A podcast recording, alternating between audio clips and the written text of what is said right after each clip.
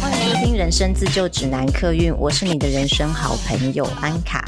五月份的时候，我在我的 IG 线动有问大家说，身为人类图的新手小白，还有什么问题想问的？在我的频道里面，《人类图自学笔记》这个单元里哦，我几乎已经把人类图一节课里面所涵盖的内容，大致上已经跟大家分享了。我还是有收到一些听友的讯息来询问我说，他们是人类图的新手小白，他们也想要学习人类图，可是觉得好复杂，不知道要从何下手。所以呢，我就在限动上面问了大家说，还有什么关于人类图新手小白你们想要问的问题？也答应大家把这些问题收集起来，然后做一集节目来回答大家的问题。我收到了很多的询问，那些已经不是新手的问题了。有些问题真的是要读到人类图高阶哦，就是四阶以上才有办法回答。所以那些很难的问题，很抱歉，如果我有顺利读到四阶的时候再来回答大家好吗？我现在就只能以我。目前学习到的，还有我自学的经验，以及我跟人类图的同好互相交流获得的一些案例的实证哦，来分享给大家，然后来看看是不是可以回答到大家的问题哦。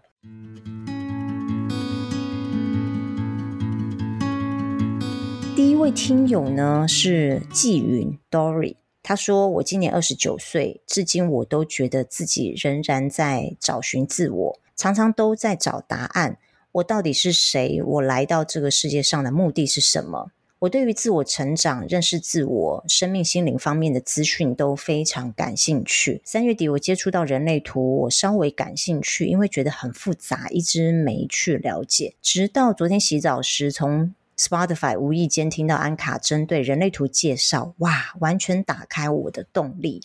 昨晚研究到三点，现在也还在查，边听你的 Spotify，所以想请安卡推荐我一到两本对于初学好上手的人类图的书。其实我已经 email 回复季允了，但是他的问题我在 YouTube 频道还有 IG 私讯都有收到类似的问题。很多听友都请我推荐新手入门的书籍，还有新手要如何开始学习人类图。其实我很明白，人类图看起来系统很庞大、很复杂，因为有星盘、有卡巴拉，然后又有脉轮、又有易经。我在七八年前第一次翻到人类图的书，就是区分的科学。我跟你保证，如果你第一次接触到人类图，你看的书就是区分的科学的话，你绝对会想要丢在一边，然后不知道这个在讲什么。但是七八年前，台湾应该也只有这本教科书是跟人类图有关的吧？因为那个时候人类图才刚被呃亚洲人类图学院代理进来台湾吧。我我不太清楚那个流程，但是我在七八年前第一次接触的时候，介绍我的朋友就把这本书丢给我看。中间的这几年，其实也有接触到人类图，也是透过朋友，朋友也是丢了一本区科给我。不知道为什么大家都买区科来看，可是区科真的不是那么好懂。它就是教科书，你想哦，我们在读国中、高中的时候，我们拿到学校发给我们的教科书，你应该会觉得，如果你想要考试考高分的话，光读教科书是不够的，而且只看教科书，你可能也不懂他在讲什么。多年前呢，区科这本书我翻了几页，我就放弃了。看到曼陀罗那个庞大人体图，我也是立马放弃。那一直到去年开始自学人类图，突然开窍，发现其实没那么复杂。那接下来我又去上了一节课之后，然后再回头来看区分的科学，就会发现区分的科学其实把人类图讲得很详细。再加上我现在在上人类图总部，就是国外的课程。国外的课程其实也有教科书的。那区分的科学其实就是根据总部那边的教科书翻译过来的，所以内容其实大致上差不多。我想说的是，如果你是第一次接触到人类图，你刚开始接触到人类图，我觉得先不要冲动的跑去买教科书。如果你已经读了一节甚至二节，你再去买教科书，我觉得帮助会比较大。新手小白，你们可以做什么呢？我建议先从网络文章开始着手。就像我刚刚说的，我们读国中、高中的时候，光看教科书，怎么可能马上就懂物理化学在讲什么？还不是要乖乖去补习上课，然后要去买一些参考书。因为补习班老师跟参考书，他们已经把整本教科书翻译成小白都看得懂的逻辑。同样的道理，网络上有很多神人，他们可能自己已经上过人类图的课，或者是跟 Raw 一样有听到声音，或是跟我一样自己研究了一遍之后，我们把我们研究出来的东西比较好消化、比较好理解的逻辑，用白话文讲一遍。所以我建议，如果你是像一张白纸一样干净的小白，可以先从网络资料着手，或者是听我的 Podcast。对人类图有个简略的概念之后，再看你对哪一部分特别有兴趣，再开始慢慢研究。所以这个顺序是：你要先上亚洲人类图学院，跑出自己的人类图，先拿到一份你自己的人类图，然后看自己的人类图的时候，有几个重点你必须先知道。你可以先从那几个重点开始研究。第一个是类型，四大类型中你是哪一个类型？第二个是人生角色。你是哪一个人生角色？一三三五六二四二四。那第三个是内在权威，第四个是策略。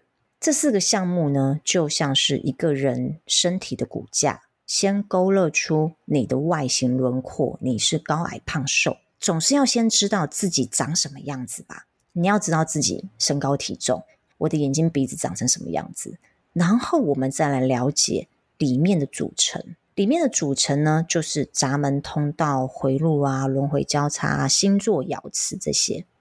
好，那这四个重点，四大类型、人生角色、内在权威、策略，其实你回去听我的 podcast，而且如果是从一开始按照我推出的顺序去听的话，你大概可以慢慢的去理解人类图到底是什么东西哦。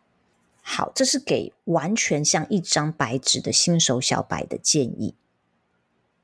那也欢迎你加入我的 Facebook 社团，我在社团里面有整理出我的 Podcast 里面的连结。那你想要听一开始的介绍，或者是你想要知道类型、人生角色，我还没有讲，因为人生角色它已经是属于呃人类图二阶课以上的课程哦。我虽然有一些研究，但是我希望可以放在后面再讲。内在权威呢，有一些我在讲能量中心的时候，我已经把内在权威带在里面了，所以你们也可以去收听一下。那策略的话也是，其实策略就是跟着四大类型，只要你们有听四大类型的话，基本上策略也会涵盖在里面。这位听友纪云呢，我在猜你会想要找答案，你到底是谁？你来到这个世界上目的是什么？很有可能你的居中心是空白的。所以你对于我到底是谁，我来到这个世界上目的是什么，会特别的感兴趣。关于居中心它是怎么运作的，它的关键字是什么？欢迎你去听我的第三十七集，三十七集就是在讲居中心哦，有关自我定位啊、自我的方向、人生的方向，然后自我的价值跟爱。你听到我的 podcast 突然打开动力，也有可能是荐股的回应哦，不知道你是不是荐股型权威？看起来感觉很像是荐骨型权威，我觉得很有趣啦。如果你有听到我的 podcast 的话，也欢迎你留言或者是到 IG 私讯给我，告诉我你的人类图是什么，让我可以验证一下我的猜测有没有正确哦。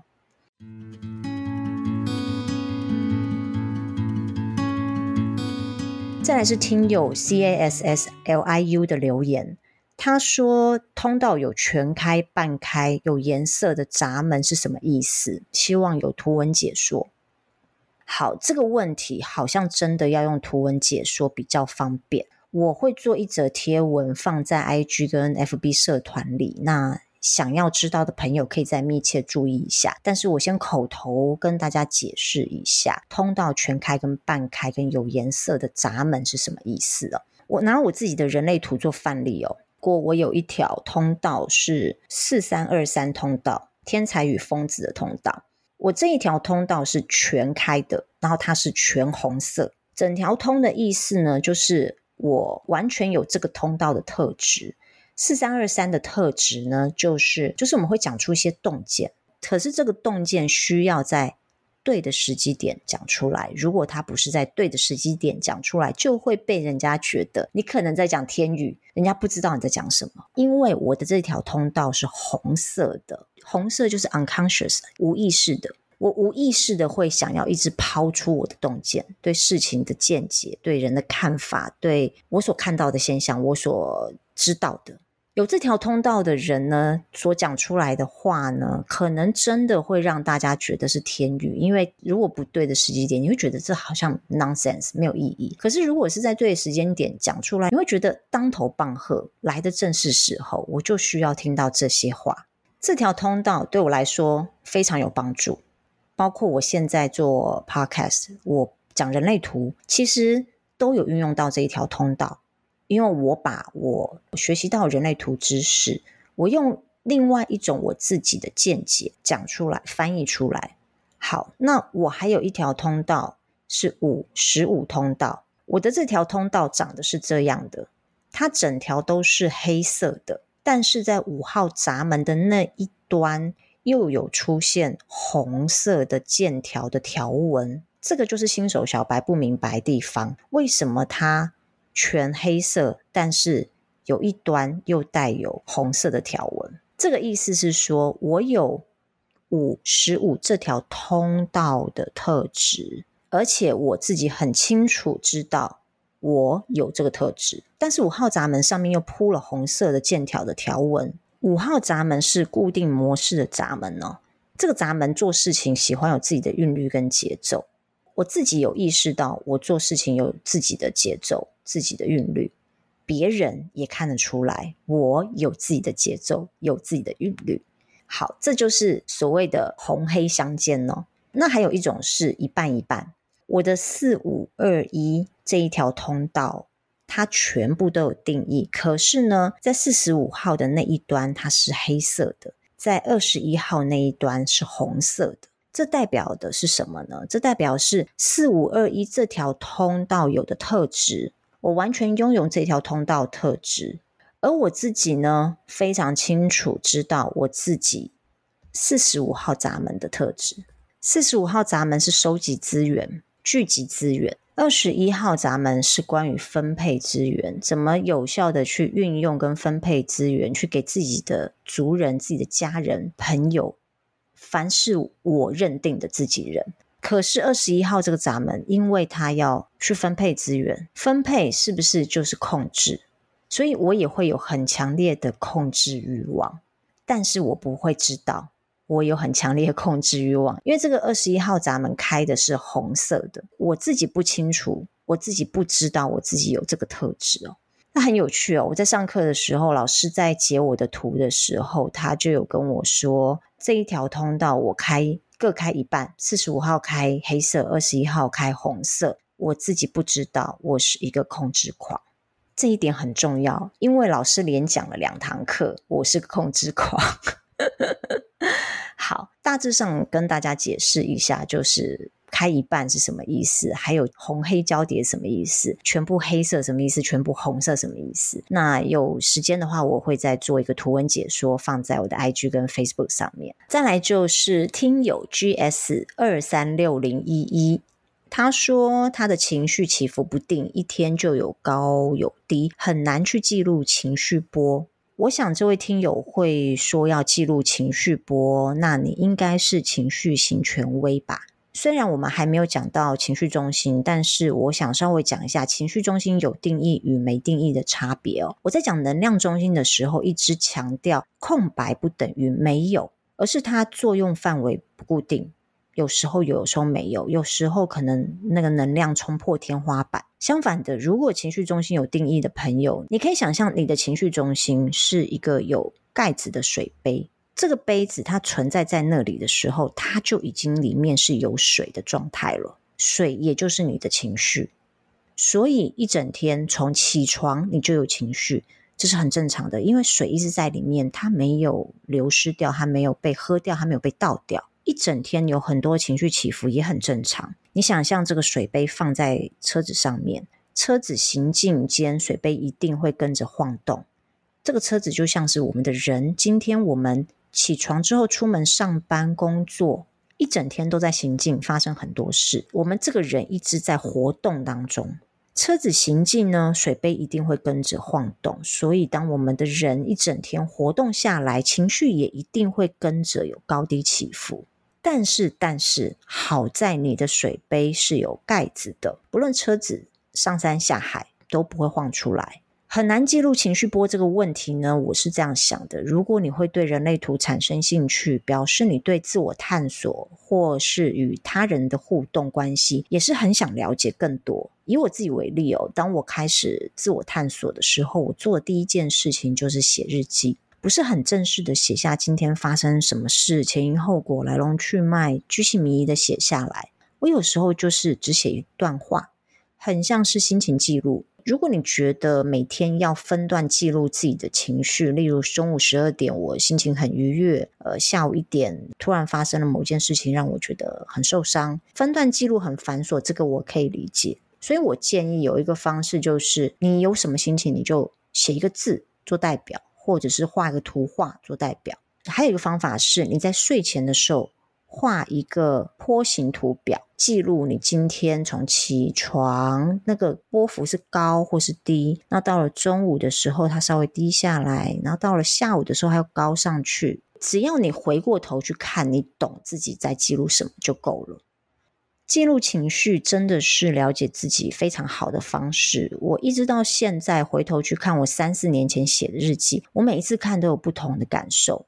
当时不明白为什么自己会有这样子的情绪，可是现在回头去看，再回想那段时间发生的事情，就会明白当时受的伤、当时受的委屈，都成为我日后成长的养分。还有一个方式，我觉得也很实用，因为你每天漫无目的的记录，的确会让人觉得很烦。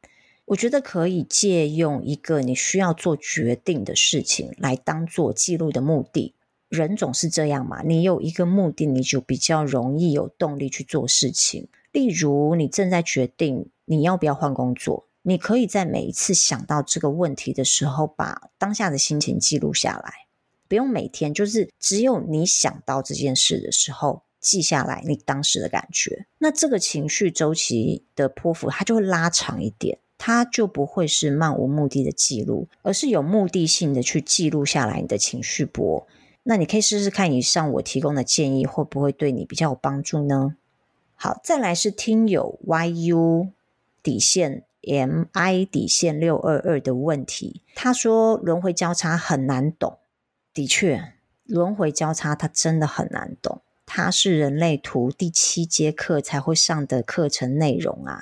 但是所有刚接触人类图的人都会很好奇，到底轮回交叉是什么？包括我自己在台湾上人类图一节课的时候，有同学问轮回交叉是什么，然后我现在在上国外二节课的时候，也有同学在问轮回交叉是什么。老师都说这不是我们现在该讨论的事情哦，但是他们大概都有讲一些啦，就是说我们的轮回交叉这四个数字呢，大概是占我们整个人类图重要性的百分之七十。那为什么是百分之七十呢？我等下会讲给你们听哦。我目前就只能就我所知道的这个冰山一角来跟大家聊一聊什么是轮回交叉哦。轮回交叉总共有四个数字，前面两个呢，第一个是你的黑太阳，第二个是你的黑地球。黑色大家都知道，就是有意识的，你知道你自己有这个特质。那后面两个数字呢，是红色的太阳跟红色的地球，也就是你没有意识到的你。太阳是什么呢？太阳有人说是此生的目的或此生的课题。我的国外二阶课的老师说，黑色的太阳是你如何展现你的生命。以我为例哦，我的黑太阳在四号闸门。四号闸门的特质是我们脑中有一个很自然的压力，一直在问为什么。我对任何事情都有问号，而我对所有事情都有问号的这个行为跟这个想法，我不是故意的，它真的很自然的就在我脑子里每天无时无刻在运转，并不是说我不相信我看到我听到的结果。也不是说我不信任人说出来的话、做出来的事，我就是很自然的看到一个东西，就会去想它是怎么来的。例如前几天我开车经过一条道路上面，我看到一个招牌很特别，吸引我的目光。我看到招牌之后，我脑子很自然的冒出了几个问句：这是什么人写的？什么时候写的？为什么会用这个句型去描述这个商品、这个品牌？我会想知道这整个背后的流程跟他的故事。以前我的某一份工作内容是采访编辑，我非常喜欢做人物采访，而且我当时在做人物采访的时候，我觉得很顺利、很顺手。为什么呢？因为我很喜欢知道人家背后的故事，所以我也蛮喜欢看纪录片的。我记得有一次我要采访某个品牌的主理人哦，这个品牌我就不在节目上面讲它的品牌名称，可是我描述一下，你们大概应该就知道，这个品牌是很早期把日本的餐具器皿进到台湾来，而且在台北开了呃蛮多间选货店的。那他经营的非常成功，那当时零售业还没有像这样子的一个形态的日本餐具选货店出现。后来他们还进了美酒，做了食堂。当我得知我要采访这个品牌的主理人的时候，我脑子冒出了好多问题。例如，他一开始是怎么接触到这些职人手做的餐具？他都在哪里找到这些商品的？他过去是做什么工作的？他的进货流程是什么？他这个过程当中有遇到什么困难？这个时间花了多久，让他把这个选货店能够建立起来？还有他为什么会想要用选货店的方式进入台湾？他怎么一步一步的建立这个品牌？我在问这些问题的时候，其实脑子没有太多思考，就很自然的从我嘴巴里 冒出来。做采访编辑的时候要写访纲，对我来讲真的是蛮 容易的，因为我脑子自然而然就有一堆的问题啊。所以四号闸门它的运作模式就是这样。我看到一个结果，我借由问问题，把每一个步骤拆解出来。我想要知道背后拆解的过程，这件事对我来说真的自然到很像是呼吸心跳一样。所以我觉得黑太阳它的确很重要，因为它等于是我们整个生命特质的主轴。如果你把它当作是一份礼物，好好的使用它，它可以帮助你活出你生命的本质。但是如果你在头脑的控制下去使用它的话，它反而会变成一个困扰。对我来说，四号闸门也会是困扰哦。如果我没有回到我的内在权威去回应。来到我面前的这些事情的话，我的头脑会不由自主的一直在找答案，而那些事情可能根本就不干我的事，或者是对现在的我毫无帮助、毫无意义。如果这个四号闸门再运用到一些我看不开的事情的话，我就会变成。被困在这里面，其实我并不需要去知道某些事情的答案，可是因为我让头脑去主导我了，再加上我的根部中心空白，当有时间压力或生存压力出现的时候，它就压迫到我的头脑，逼我的四号闸门不停的思考。那当我去思考一些我真的不需要去思考，我现阶段不需要知道的事情的时候，反而会产生焦虑感。所以你要如何运用你的黑太阳？这个主轴去展现你的生命呢？这就是要回到你的内在权威，用你的内在权威去做回应。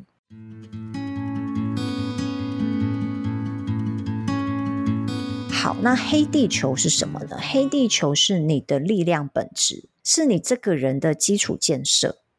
黑地球的目的是在支持黑太阳。你的黑地球落在哪一个闸门？那个闸门的特质就像是给了你一个钥匙。每一个人得到的钥匙不一样哦，它可以开启的门不一样。这个钥匙呢，能够让你好好的做你生命中应该要做的事。所以每一个人会获得的钥匙不同，也就是它有不同的功能，能够开启不同的门。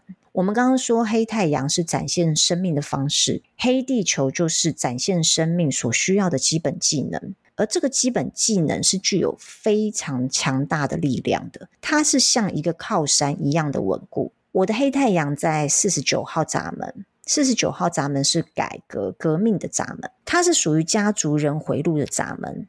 四十九号闸门呢，它很自然的会区分出哪一些是属于我的人，哪一些人跟我志同道合。如果不是跟我志同道合人，他不会被我拉进来我的我的部落里面。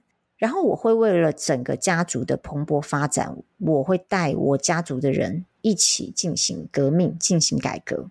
所以我非常信仰忠诚度这件事。我自己对四十九号闸门是非常有感觉的。我在做行销之前，很长一段时间我是在做业务的，而且是在传统产业里面做业务。你知道，传统产业非常喜欢团队合作。然后也很喜欢团队生活，什么事情都要大家一起做。以前我觉得我很不喜欢这种团队合作，跟人家一起共同努力啊，共同去攻下一个山头的感觉。可是后来我发现，我不是不喜欢团队合作，而是在公司行号上班的时候，我不能选择跟我一起团队合作的伙伴，我不能选择跟我志同道合的人加入我的群组里面。可是后来我转做行销，那我有机会跟很棒的工作伙伴一起合作的时候，我才发现，其实我不是不喜欢团队合作的，我其实很喜欢团队合作。如果那个对象是对的人，如果我觉得。他跟我有同样目标，他跟我的 tone 调相合，我们一起工作，我就会觉得非常的开心，而且非常的得心应手。这就是我的四十九号闸门落在黑地球所表现出来的样子哦。四十九号闸门的目的是革命，革命一定要选对的队友。你如果你的团队里面都是猪队友的话，你的革命怎么会成功呢？反正就像我们小时候在玩分组游戏，如果你是队长，你一定会选择你觉得跟他痛调很相合、沟通起来有默契的人加入你的团队。那我自己开公司之后呢，这个四十九号闸门的特质就更加明显。我的合作伙伴对我来说真的很重要。我有试过几次，我在合作前觉得互动卡卡的对象，后来合作起来真的就很拉扯。所以我一旦认定的工作伙伴，基本上我是很少会更换的。然后我也会绝对信任跟尊重他们的专业。所谓的忠诚呢，我觉得反而是我对他们非常忠诚。我不会因为比价就把旧的伙伴换掉。那四十九号闸门带来的好处就是，经过我慎选成为志同道合的伙伴，我只要跟他们一起工作，跟他们一起合作，基本上事情不但会成功，而且效果通常会比预期好太多。结案的时候，我可以感觉得出来，大家都很开心、很满意这一次的结果。这就是四十九号闸门带领整个团队、整个族群往更好的方向前进，让整个族群都能够蓬勃发展的目的哦。那至于我的黑地球四十九号闸门是如何支持我的黑太阳四号闸门，这个我还在体会中。然后我的红太阳跟红地球是四三二三。的确，四三二三这条通道对我来讲影响也很大。我发表很多言论，我有很多的看法、想法，基本上我觉得都是透过四三二三这条通道呈现出来的。最简单例子就是我现在在做 podcast，我我觉得我讲出很多的我的见解，都是透过我的四三二三这条通道去表达、去传达出来的。所以，的确。轮回交叉的这四个闸门对我们来讲是很重要的，因为它的确就是占据了我们整个人格特质，甚至影响我们整个人格特质的百分之七十，甚至更多。一个人要活出自己生命的本质，其实就是最重要的事。所以，轮回交叉的四个闸门。对我们来说，的确是蛮重要的。有兴趣的朋友，你们可以去研究一下你们自己的那四个闸门，去体会一下那四个闸门的关键字，他们的定义对你来说，你是怎么体现在你的生命当中的？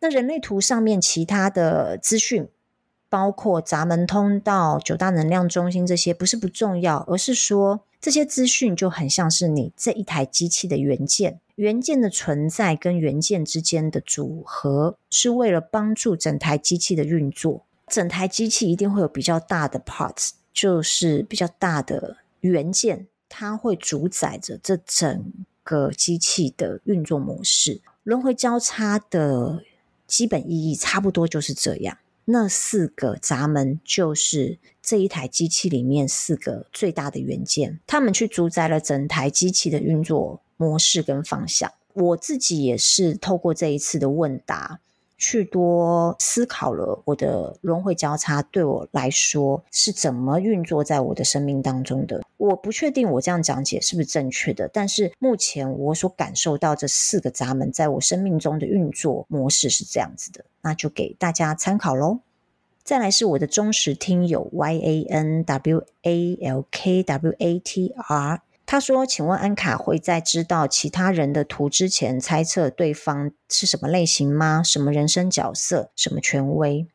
当然会呀！当你跟我一样对人类图痴迷到一种程度的时候，你绝对会这么做的。我连看电影都会猜主角的人生角色是什么呢？前一阵子我去看了一部电影，电影里面的女主角很优秀、很聪明。大学的时候呢，她的成绩优秀到可以进医学院。但是他医学院读一半之后，他又觉得想要了解更多人性，他应该要去读心理学。去读了心理学之后，又发现那些东西太临床实验了，不是真的去了解到一个人。后来他发现，透过摄影能够去看到一个人的特质，他又把他的主修换成摄影。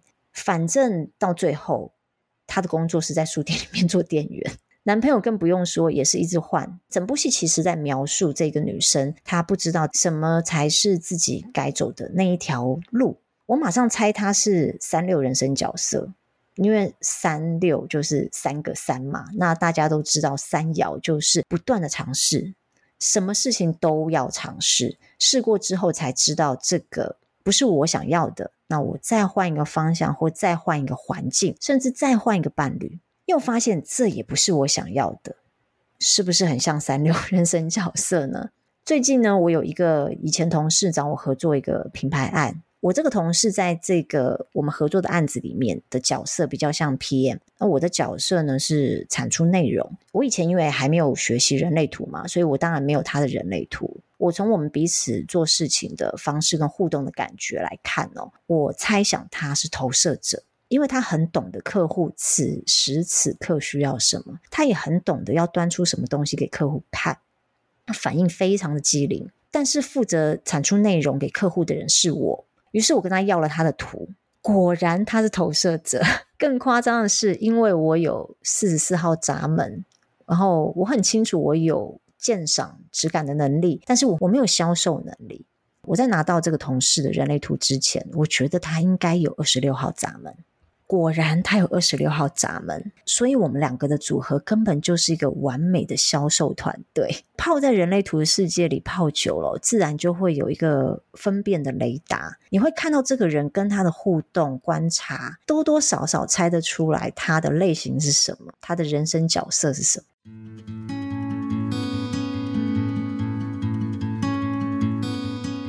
再来是听友 W A N Y I 的留言，他说他是小小白，看了两本书，每个字都懂，拼起来就满头问号。最想知道看完书知道有通道代表什么，旁边的星座符号有什么用？怎么看？好，这个问题很庞大哦，要讲起来真的不是一个小时讲得完的哦。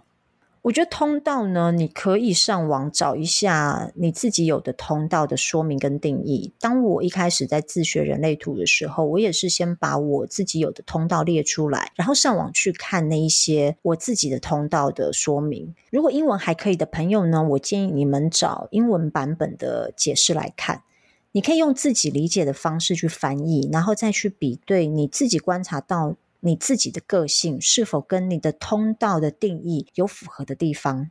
记住哦，黑色通道是你完全有意识的知道自己有这个特点，闸门也是哈，红色也是你的特质，它都是你，只是你自己没有察觉到，但不代表你没有这个特质跟技能。那我不知道这位听友几岁？那通常红色通道跟闸门会随着年纪增长，自己也会多多少少意识到自己有这条通道特质。像我有一六四八这条通道，一六四八这条 Wave 通道又叫做才华通道、大师通道。我以前年轻的时候的确是不太感受得到自己有这一条通道。但是到了一个年纪之后，真的就会开始感受到说，哦，原来这么喜欢自己去找资料、看书，是跟这条通道有关。那慢慢的，我也观察到我其他的通道的这一些特质，是不是我自己在平常没有看到的我是这个样子的？我也会去问我身边朋友说，哎，你觉得我是控制狂吗？真心的朋友会告诉你正确的答案哦。所以红色通道跟闸门，如果你不确定自己是不是有这个特质的话，你可以去问一下你身边的朋友。然后我觉得人类图最重要的还是实际的经验跟反复的验证。虽然我上过一节课，目前也正在上二节课，但是我几乎是收集了我身边所有的朋友的人类图来研究，而且我也会跟一些听友互相交流。只要我学习到一条通道定义，我就会去问有这条通道的朋友，他是否有察觉到这条通道在自己身上是如何运作的。经验值永远都比课堂上学习到的东西更有帮助。旁边的星座符号一样是人类图高阶的范畴，但人类图的世界里，星座符号的解读方式跟我们一般知道的占星学不太一样，就跟唐老师告诉我们的那些太阳星座、月亮星座是有一些差异的哈。人类图里面的月亮呢，也不是占星学里面讲的阴暗的那一面、不为人知的那一面，是不一样的。人类图里面的月亮是驱动力。那因为这些星座的符号跟旁边的爻辞跟易经又有关系哦。目前有占星背景又有易经背景的人，我还没有遇到过，我也不确定有没有这样子的神人在人类图世界里面出现呢？这个真的很难，可能真的要读到高阶的时候才有办法深入的去了解。最后一个问题是听友 A N N C H I U 的问题，他说：“安卡你好，我是听了安卡的人类图自学笔记才默默入坑的投射者。我是一三人生角色，只有逻辑跟喉咙有颜色，其余空白没定义。很想知道大部分中心没定义的投射者或是反应者要怎么在生活与职场中与七十 percent 的生产者相处。”我觉得这句话里面有两个问题哦，它并不是一个问题。第一个问题是，一个空白中心多的人要如何与有多个定义能量中心的人相处？因为生产者也有可能他的空白中心很多啊，有可能他的荐骨只接通其他两个能量中心，那他是不是空白就有六个？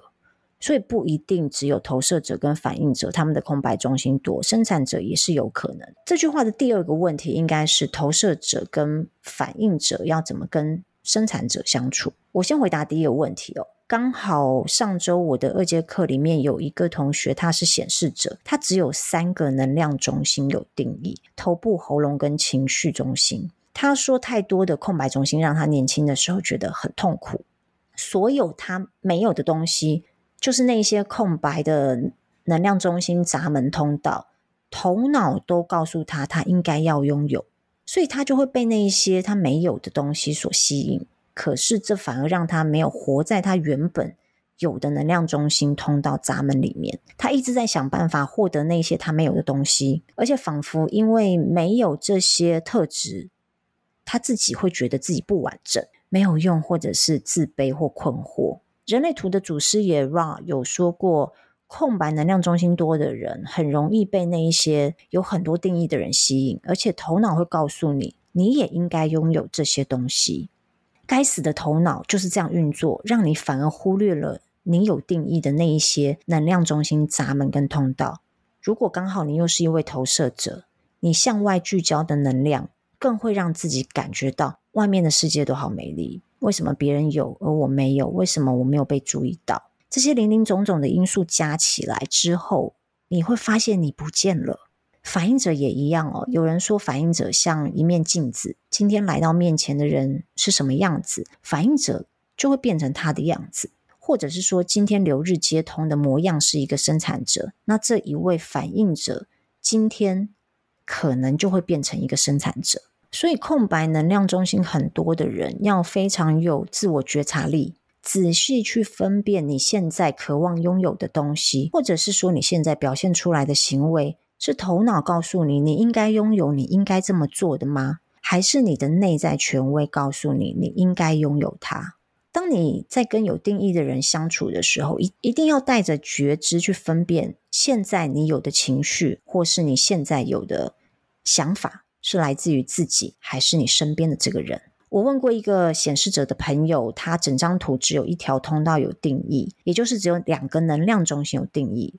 这表示他空白的部分非常非常的多。我有问过他，跟我相处的时候，他会不会觉得被我的荐骨接通，时常觉得能量满满？他说还好，可能因为他是个六二人吧，所以就是找六二人很佛系的。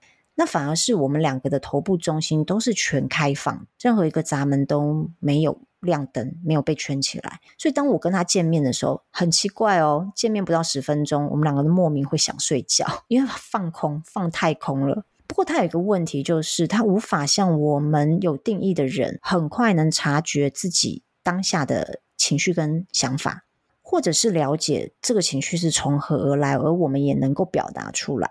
但是空白中心多的人，无法在很快或很短的时间当中去说出自己的情绪，他可能需要花比较多的时间去体会，去搞清楚哪一些是属于他自己真正的情绪跟思想。我的推测是，呃，他的空白中心很多，导致他吸收了很多有定义的能量进来。那很多的能量进来填满他的空白处的时候，他会变得无法轻易的分辨。哪些是属于自己的，哪些又是属于对方的？那还有一点很重要的是，要适当的为自己设下界限，不是要你跟人之间立一道墙。设下界限的用意是让你待在自己的界限里面，好好的照顾自己，适时的用头脑阻挡一些你不想要接收的能量进来。好，那第二个问题是，投射者跟反应者要如何与生产者相处？